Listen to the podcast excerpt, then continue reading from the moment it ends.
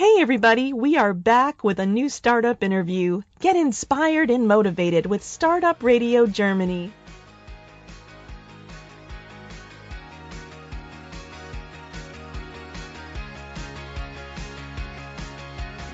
Willkommen zu einer neuen Folge Startup Radio Spezial, Interview mit Köpfen der Gründerwelt. In dieser Ausgabe begrüße ich recht herzlich Christian Schulte von Dropscan aus Berlin. Hallo. Hallo, okay, grüß dich. Hallo. Christian, ich würde auch gerne kurz, bevor wir dann zu Dropscan kommen, auch mal gerne so den Hintergrund von dir kennenlernen und vielleicht kannst du mal kurz anfangen, wie so dein beruflicher Werdegang bisher war. Ja, gerne.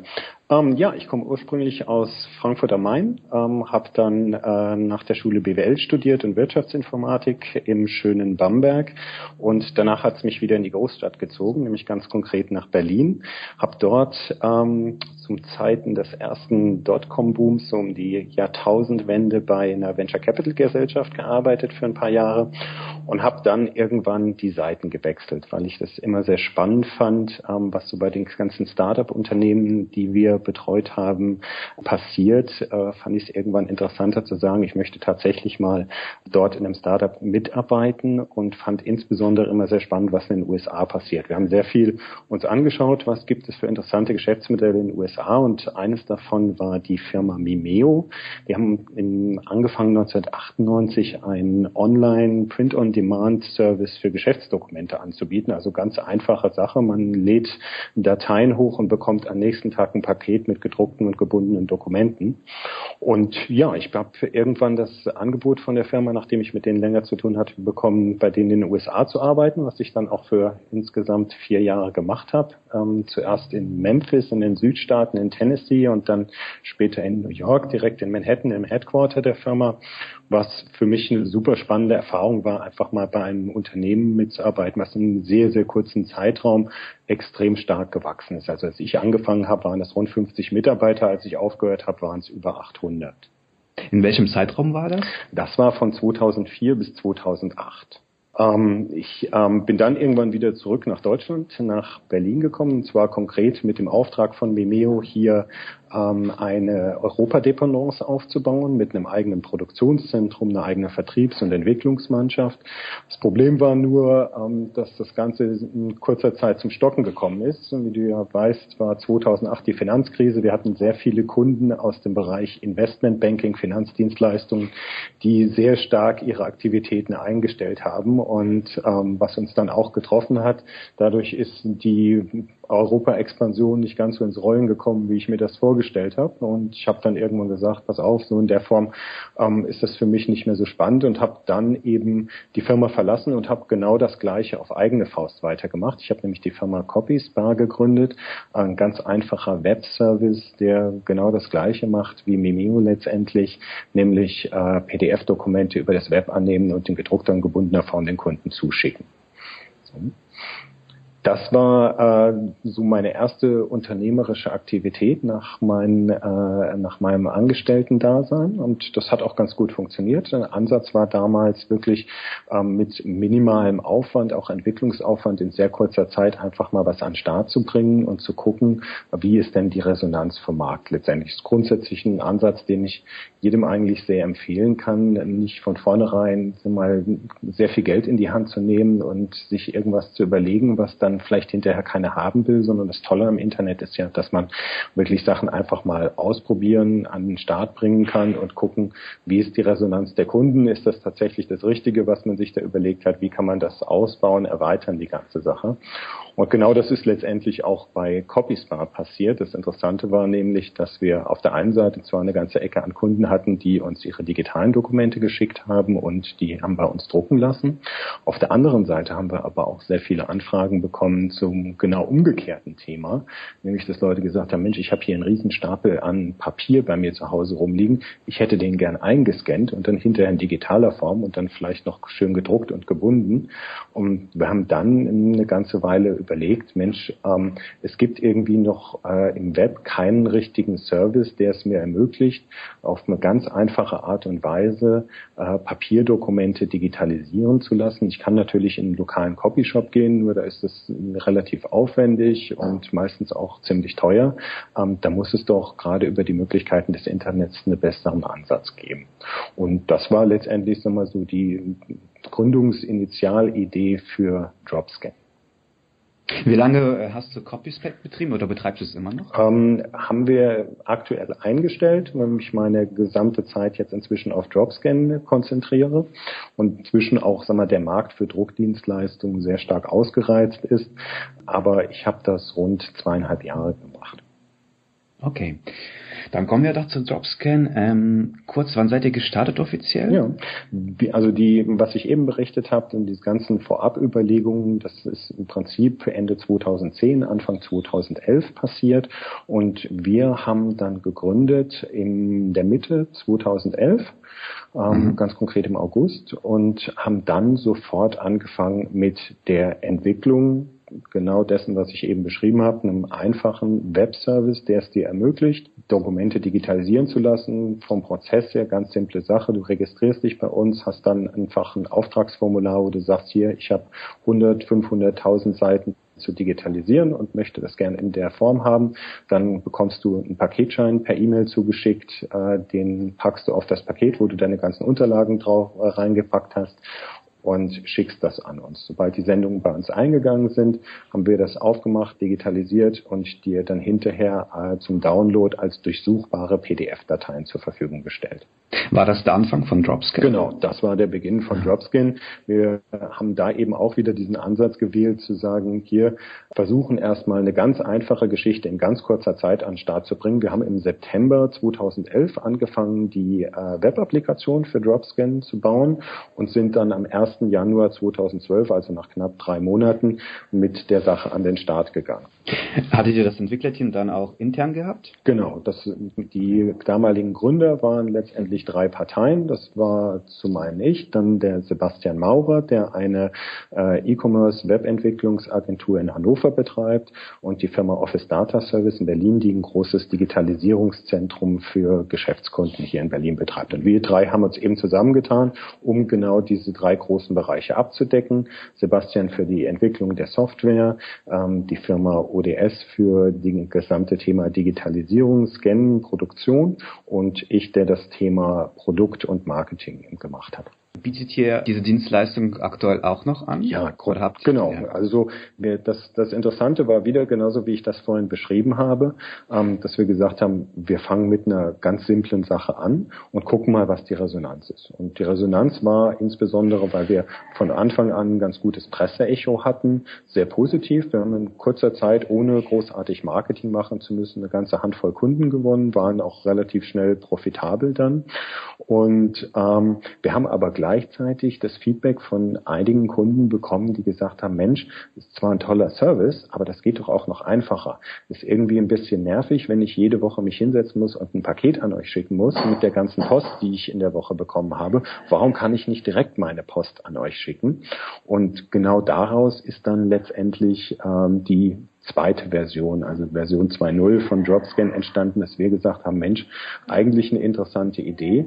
Ähm, warum scannen wir nicht nur Dokumente, die uns die Leute in Paketen schicken, sondern wir könnten ja auch gleich die gesamte Briefpost unserer Kunden sowohl im privaten als auch nur werblichen Bereich scannen. Okay, yes. Ähm, sehr gute Idee. Wie funktioniert das dann für mich als User? Hm.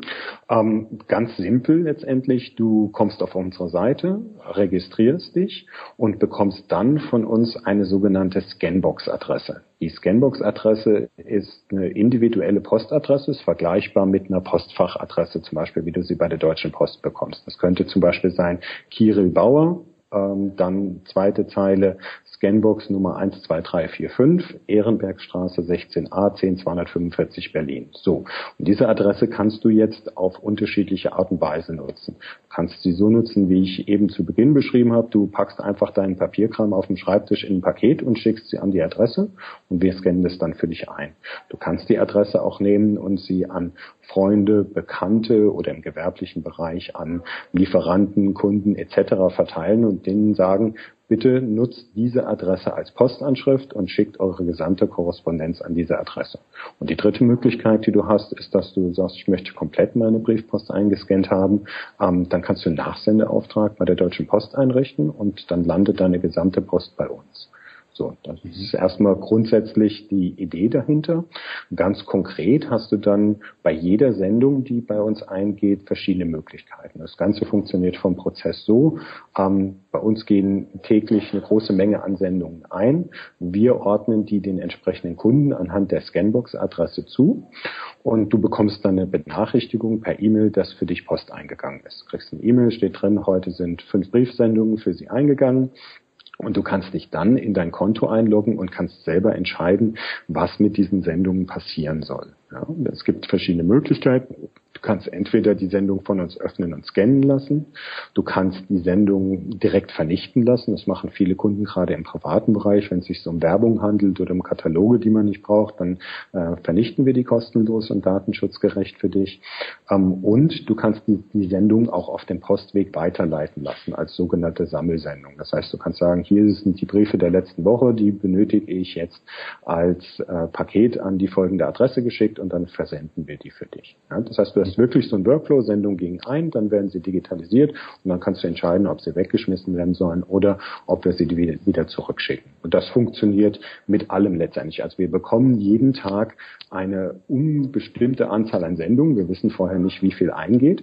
Und da ist alles dabei, von der Postkarte bis hin zum Umzugskarton voll mit Aktenordnern. Und für alle diese Sendungen ist der Prozess letztendlich genau der gleiche, wie ich ihn eben beschrieben habe. Mhm. Um sich so vielleicht so ein Bild zu bekommen, wie viele Sendungen ungefähr bekommt ihr denn so pro Tag? Ja, ist so im vierstelligen Bereich. Okay, wow.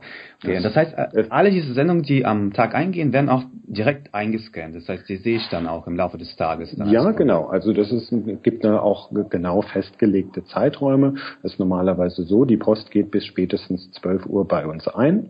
Ähm, dann ähm, haben wir knapp zwei Stunden Zeit, um erstmal sämtliche Sendungsumschläge zu scannen. Das heißt, bei uns wird nichts automatisch geöffnet, sondern wir machen das immer erst nach Anforderung des Kunden.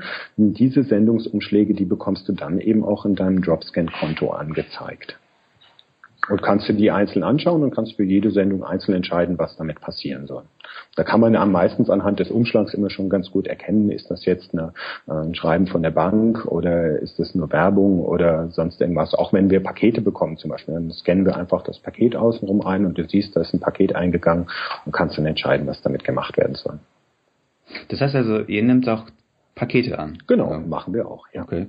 Wie funktioniert das eigentlich bildlich gesehen äh, bei euch intern? Also grundsätzlich, ich denke, was auch für unsere Kunden ganz wichtig ist, wir scannen jetzt irgendwie nicht hier in, in Kreuzberg im Wohnzimmer abends vom Fernsehen, sondern ähm, wir haben einen externen Partner, mit dem wir zusammenarbeiten, die ich vorhin schon erwähnt habe, die Firma Off Data Service, die letztendlich Lösungen im Digitalisierungsbereich für Großkonzerne zur Verfügung stellt. Die haben einige große Unternehmen als Kunden, die gesamte europaweite Post hier in einem Digitalisierungszentrum, in einem Gewerbegebiet hier in Berlin gescannt wird. Das heißt, die haben auf der einen Seite die entsprechende Infrastruktur, Software, Hardware, ähm, die gesamte Sicherheitsinfrastruktur. Das ist also ein Bereich letztendlich, das fängt an damit, dass wir hier nicht irgendwo in einem Ladengeschäft in Berlin sitzen, sondern in einem abgeriegelten Gewerbegebiet, was Kamera überwacht ist, wo also auch niemand Zugang hat, außer die Leute, die tatsächlich dort arbeiten.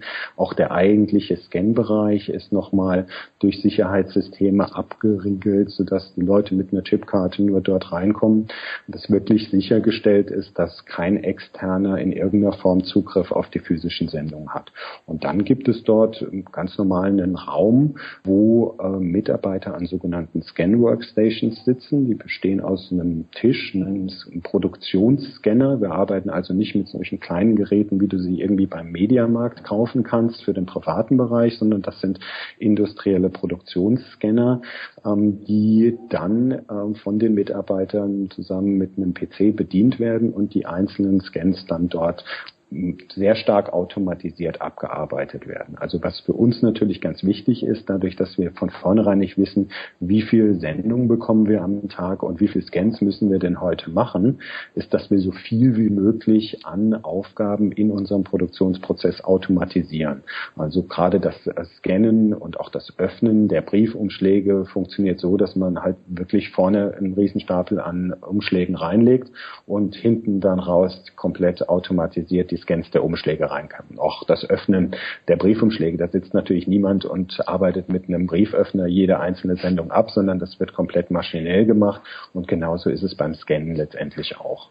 Ganz klar bei der Geschäftsidee. Wie sieht es da aus mit dem Datenschutz aus? Du hast ja schon gesagt, es es gibt gewisse Sicherheitsvorkehrungen, dass halt klar in dem Gebäude jetzt keiner rein darf, der jetzt da nicht mitarbeitet etc. Aber klar, die Mitarbeiter sitzen ja da, ähm, die Scans werden irgendwo eingescannt, werden die dann verschlüsselt übertragen auf eure Cloud-Systeme. Wie funktioniert das dann? Wie stellt ihr sicher, dass es wirklich äh, datenschutzgerecht abgearbeitet wird? Ja, also grundsätzlich unterscheiden wir beim Thema Datenschutz und Sicherheit in drei Bereichen. Da geht es zum ersten Mal um die physische Sicherheit der Sendungen, die bei uns eingehen. Da ist es ganz wichtig, dass niemand externes Drittes wirklich Zugriff auf die Sendung oder die Dokumente, die in den Sendungen enthalten sind, hat, sondern wirklich nur die Mitarbeiter äh, von uns, die entsprechend geschult, trainiert sind, nach Bundesdatenschutzgesetz auch verpflichtet sind, dort wirklich zu Geheimhaltung und dass sonst niemand Zugriff auf diese Sachen hat. Deswegen, ich habe das ja eben schon ein bisschen erzählt, sitzen wir eben hier in dem stark abgesicherten Digitalisierungszentrum, wo niemand von außen hinkommen kann. Wir haben regelmäßig Leute, die entweder fragen, kann ich vorbeikommen und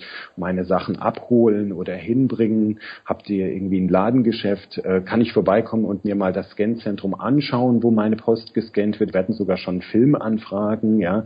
Ähm, mhm. Müssen wir alles ablehnen, ganz einfach aus Datenschutzgründen, weil wir es eben nicht zulassen können, dass irgendjemand auch nur, der dann nicht berechtigt ist, in die Nähe der Unterlagen und Sendungen unserer Kunden kommt. Das ist so das das gesamte Thema physische Sicherheit. Dann mhm. gibt es das Thema elektronische Sicherheit, digitale Sicherheit. Oder elektronische Sicherheit, ganz großer wichtiger Bereich. Wir machen ja aus Papier digitale Dokumente und da ist es natürlich auch wieder wichtig, dass es keine Möglichkeit gibt für externe Dritte auf die digitalen Dokumente unserer Kunden zuzugreifen. Ähm, dafür haben wir da auch die unterschiedlichsten Sicherheitsmaßnahmen. Das beginnt natürlich wieder in unserem ähm, Scanzentrum, aber wir stellen die Scans, die digitalen Dokumente dann hinterher ja unseren Kunden über ihr Dropscan-Konto zur Verfügung. Das heißt, die Daten müssen dann auch aus dem Scanzentrum auf unseren Webserver gelangen, werden da über eine verschlüsselte Verbindung übertragen. Und auch in dem Konto, was der Kunde hat, ähm, wo er sich dann seine Scans herunterlegt, läuft das Ganze immer über eine verschlüsselte Verbindung. Das Ganze ist ein normalen SSL-Verschlüsselungsverfahren, wie man es zum Beispiel auch aus dem Online-Banking kennt, ähm, sodass da auch wieder gewährleistet ist, dass die Scans nicht in die falschen Hände geraten. Und das ist so das, das Thema digitale Sicherheit. Und da gibt es einen weiteren dritten großen Bereich, der für uns auch sehr wichtig ist. Das ist die rechtliche Sicherheit. Wir haben grundsätzlich für das ganze Thema Datenschutz hier einen renommierten Berliner Datenschutzanwalt angeheuert, der auch unser Datenschutzbeauftragter bei Dropscan ist. Ähm, den kann man sogar per E-Mail schreiben und der beantwortet dann unseren Kunden auch regelmäßig die Fragen.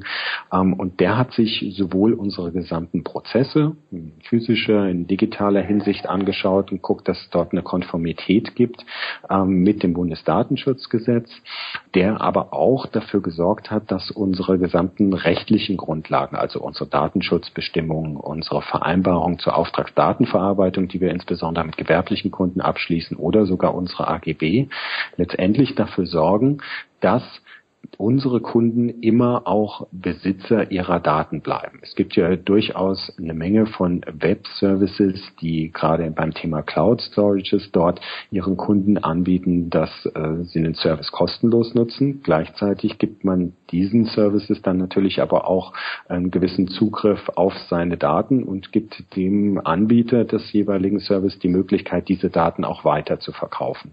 Und das ist bei uns eben durch unsere Datenschutzbestimmungen und durch die Arbeit von unserem Datenschutzbeauftragten komplett auf, ausgeschlossen. Wir haben kein Geschäftsmodell, bei dem es darum geht, dass wir eben die Daten unserer Kunden oder die Dokumente analysieren und diese Daten dann hinterher äh, an Versicherungen oder Banken verkaufen, sondern wir verdienen unser Geld allein vom Geschäftsmodell her schon letztendlich mit einer Dienstleistung, die wir erbringen für unsere Kunden. Und deswegen ist es uns sehr wichtig, dass auch in rechtlicher Hinsicht unsere Kunden jederzeit eben Eigentümer ihrer eigenen Daten bleiben und diese nicht mit externen Dritten in irgendeiner Form geteilt werden. Mhm. Jetzt habe ich mal ähm, ein bisschen recherchiert mhm. und ähm, bei Pressemitteilungen schreibt ja immer, es sitzen zwar Mitarbeiter, die das Ganze einscannen, aber die haben gar keine Zeit, das sich durchzulesen. Genau. Ist es wirklich so, dass die Mitarbeiter trotzdem die Briefe dann öffnen und dann theoretisch ja trotzdem äh, lesen könnten? Theoretisch können okay. Sie natürlich auf die physischen Sendungen, die dort vorliegen, ähm, mhm. draufschauen, sich die angucken. Nur musst du dir das halt okay. wirklich so vorstellen, ähm, wir scannen täglich mehrere hunderttausend Seiten. Das Ganze mhm. wird nicht in Einzelblatt, sondern in großen Stapeln verarbeitet durch die Produktionsscanner, die wir verwenden. Das mhm. heißt, die Mitarbeiter nehmen letztendlich große Stapel von Papier und jagen die durch den Scanner in äh, sehr kurzer Zeit und die werden dann nicht mehr sich einzeln angeschaut, sondern die werden direkt aus dem Scanner im Prinzip auf unsere Server hochgeladen. Mit welchen Kosten das Ganze dann verbunden für äh, die Benutzer? Ja, wir haben ähm, grundsätzlich zwei große Zielgruppen. Also wir bieten, das war von Anfang an unser Ziel, ein äh, Digitalisierungsservice sowohl für kleine und mittelständische Unternehmen, für Freelancer, aber auch für Privatkunden anzubieten.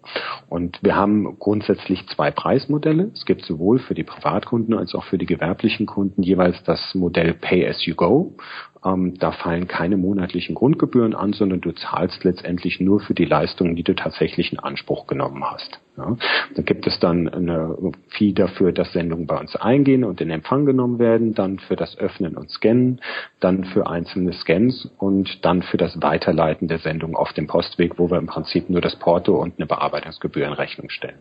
Gleichzeitig gibt es aber auch sowohl für private als auch gewerbliche Kunden sogenannte Flatrates. Da gibt es bei Privatkunden eben die Flatrate, ähm, wo eine unbegrenzte Anzahl an Sendungen inklusive ist. Und gleichzeitig ähm, haben wir für gewerbliche Kunden, ähm, die natürlich ein höheres Sendungsvolumen haben, verschiedene Flat-Pakete. Das beginnt bei 50 Sendungen im Monat, geht hoch bis 250 Sendungen im Monat. Wobei wir auch Kunden haben, die wesentlich mehr als 250 Sendungen bekommen. Für die machen wir dann einen individuellen Tarif. Mhm. Okay.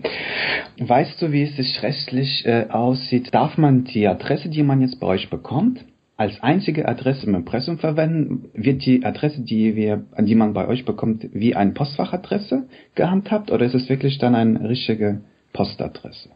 Nee, es ist, es ist eine Postadresse, es ist aber kein Firmensitz. Also was du mhm. nicht machen kannst, du kannst weder deinen Wohnsitz bei uns anmelden, weil du wohnst ja auch nicht tatsächlich bei uns im ja. Zentrum. Ähm, und genauso wenig kannst du deinen Firmensitz bei uns anmelden. Was du aber machen kannst, ist, dass du tatsächlich den äh, Scanbox-Adresse als Postanschrift verwendest. Du kennst das vielleicht zum Beispiel von deiner Bank oder von deiner Versicherung. Ähm, die haben auch im Impressum auf ihrem Briefkopf oder auf ihrer Webseite zwei Adressen stehen. Da gibt es zum einen den Firmensitz, das ist zum Beispiel bei der Deutschen Bank, der Deutsche Bank Tower in der Mitte der Stadt und gleichzeitig haben sie aber eine Postadresse, wo die gesamte Post eingeht und dann bei Großkonzernen mhm. meistens auch direkt digitalisiert wird. Und genauso kannst du deine Scanbox-Adresse auch verwenden. Wir haben einige Kunden im gewerblichen Bereich, die haben dann auf ihrem Briefpapier oder auf ihrer Webseite im Impressum, haben die eben zwei Adressen stehen. Da steht zuerst Firmensitz, das ist das, wo sie auch im Handelsregister eingeschrieben sind. Und dann gibt es die Postanschrift, wo deine Scanbox-Adresse steht und das funktioniert sehr gut. Die sagen dann eben ihren Kunden oder Lieferanten Bescheid, das ist unsere Postadresse, äh, bitte schickt alle Korrespondenz an diese Adresse. Die Zielgruppe ist ja wirklich breit gestreut. Könntest du vielleicht trotzdem so ein bisschen sagen, so die Top 5 oder Top 3, die das Produkt wirklich nutzen oder nutzen sollten auch? Ja, also was wir sehen im privaten Bereich sind das einfach Leute, die sehr viel unterwegs sind, egal ob aus beruflichen oder aus privaten Gründen, einfach Leute, die nicht jeden Tag wirklich Zugriff auf ihren Briefkasten haben. Das ist sicherlich die Hauptanwendung Ja? Ähm, wir haben einige Leute, die als Berater oder als Ingenieure in der Welt unterwegs sind und teilweise vorher alle zwei, drei, vier Wochen wieder nach Hause fliegen mussten, um zu gucken, ob irgendwelche wichtige Post angekommen ist. Und die sind natürlich heilfroh darüber, dass es jetzt einen Service gibt, der ihnen auch ihre Briefpost in digitaler Form zustellt. Das ist die eine Zielgruppe im privaten Bereich. Im anderen sind das aber einfach Leute, die sagen, mir ist das zu viel Arbeit, immer alles selber zu scannen, die ganze Post Post oder auch die anderen Unterlagen, die ich noch vorliegen habe. Ich packe das einfach in ein Paket, schicke das an Dropscan und nach einem Tag habe ich die ganzen Sachen digitaler Form vorliegen. Also es gibt auch durchaus Leute, die nutzen das gar nicht für ihre Briefpost, sondern die schicken uns einfach alle paar Wochen die Unterlagen zu, die sie gerne gescannt haben möchten. Ja, zweite große Zielgruppe sind natürlich unsere gewerblichen Kunden und da haben wir tatsächlich also alles vom Freiberufler, der im Coworking Space sitzt und dort keine Post bekommen will, sondern die eben auf sein iPhone kriegen möchte, bis hin zu mittelständischen Unternehmen Unternehmen, sehr häufig Unternehmen, die verschiedene Niederlassungen haben. Ich gebe mal zwei Beispiele. Zum Beispiel eine norddeutsche Hotelgruppe, die mehrere Hotels in norddeutschen Städten betreiben und gleichzeitig nur eine Zentrale haben. Und da gehen bei den ganzen Gesellschaften eben Post ein jeden Tag. Die landet aber nicht bei denen vor Ort, sondern eben über Nachsendeauftrag bei uns. Und die entsprechenden Mitarbeiter in den Niederlassungen können dann ähm, auf ihre Post direkt über ihr Dropscan-Konto zugreifen. Ein anderes Beispiel, was ich gerne nenne, ist eine Schweizer Investmentfirma, die in Deutschland Solaranlagen baut. diese Solaranlagen sind wirklich über das ganze Land verteilt. Und jede dieser Solaranlagen ist eine eigene Gesellschaft, die auch Post empfängt, die wiederum nicht dann bei der Firma vor Ort landet, sondern direkt in unserem Scanzentrum. Und die Mitarbeiter in der Schweiz, also sogar aus dem Ausland, können dann über ihr Dropscan-Konto direkt auf die Post der jeweiligen Gesellschaft zugreifen. Da gibt es ein tolles Feature bei uns. Du kannst dir nämlich nicht nur eine Scanbox einrichten als gewerblicher Kunde, sondern unbegrenzt viele. Und da gibt es dann tatsächlich Unternehmen, die haben in ihrem Konto 20, 30, 40 Gesellschaften eingerichtet und bekommen für jede dieser Gesellschaften ihre Post dann getrennt in ihrem Dropscan-Konto zur Verfügung gestellt. Da kommen wir zurück auch äh, zum Unternehmen. Mit wie vielen Leuten seid ihr gestartet und wie viele Leute arbeiten aktuell bei euch? Ja, also wir sind letztendlich ähm, zwei Gründer. Das ist Sebastian und ich. Wir sind auch beide Geschäftsführer und wir teilen uns die Bereiche. Ansonsten arbeiten wir sehr stark mit externen Leuten zusammen, die wir uns immer projektbezogen dazu. Ich hatte zum Beispiel erzählt, jemand, mit dem wir intensiv zusammenarbeiten, ist der Datenschutzbeauftragte, Rechtsanwalt Schwenke hier in Berlin. Ähm, wir holen uns Leute im Bereich Softwareentwicklung gegebenenfalls dazu, die ähm, ähm, dann auch spezielle Projekte, egal ob im Frontend oder im Backend für uns machen. Ähm, und wir haben natürlich die Mitarbeiter bei, in unserem Scan-Zentrum. Da arbeiten wir momentan mit sechs Scan-Workstations. Mhm. Wie seid ihr finanziert? Komplett mit eigenem Geld und aus den Umsätzen, die wir mit unseren Kunden äh, generieren. ja. ähm, wie bewertest du eigentlich das Aus von Outbox in den USA? Das war ja so ein ähnliches Modell. Ja. Und die haben das ja jetzt eingestellt. Habt ihr das verfolgt und was kannst du dazu sagen? Ja, wir haben das ein bisschen verfolgt. Also muss ganz ehrlich sagen, ähm, insbesondere, es waren eben zwei Sachen, die uns von Anfang an sehr stark erstaunt haben bei ähm, Outbox. Das war zum einen die Sache, dass die dort eben nicht so wie wir mit einer eigenen Adresse und einem Nachsendeauftrag zum Beispiel gearbeitet haben, sondern die haben ja versucht, die Post direkt vor Ort in den Briefkästen beim Kunden rauszuholen und die dann mit einer eigenen Fahrzeugflotte in das äh, Scanzentrum zu fahren und dort zu digitalisieren. Also in meinen Augen ein Riesenaufwand natürlich, der auch entsprechend äh, finanziert werden muss. Die hatten sich ja auch ein paar Millionen Venture Capital auf die Bank gelegt und mhm. das versucht damit aufzuziehen, aber ist letztendlich ein anderer Ansatz gewesen als bei uns. Bei denen ging es ja auch in erster Linie darum zu sagen, wir wollen irgendwann die äh, Briefpost, äh, die physische Briefpost komplett überflüssig machen. Deren Ziel war es letztendlich, und das kann man auch in deren Blog nachlesen, ähm, mit den Leuten, die noch Briefpost verschicken, dann Kontakt aufzunehmen und zu sagen, hey, ähm, wir haben gesehen, ihr äh, verschickt an so und so viele Leute hier noch Briefpost, wollt ihr das nicht in digitaler Form direkt zustellen über unsere Plattform, die sie dann irgendwann mhm. bauen wollten. Und das ist letztendlich auch wieder ein Ansatz, den wir nicht verfolgen. Das hat sich bei denen auch so ein bisschen in dem Preismodell niedergeschlagen. Also für fünf Dollar im Monat, was deren Preis war, könnten wir nicht scannen. Das kann ich ganz klar sagen. Das kann man tatsächlich nur, wenn man entsprechend Venture Capital im Hintergrund hat und äh, da auch Verluste erfahren kann und die dadurch aufgefangen werden. Denen ging es aber erstmal darum, so viel wie möglich Anwender zu gewinnen, also Leute, die den Service tatsächlich nutzen und nicht unbedingt darum, profitabel zu sein.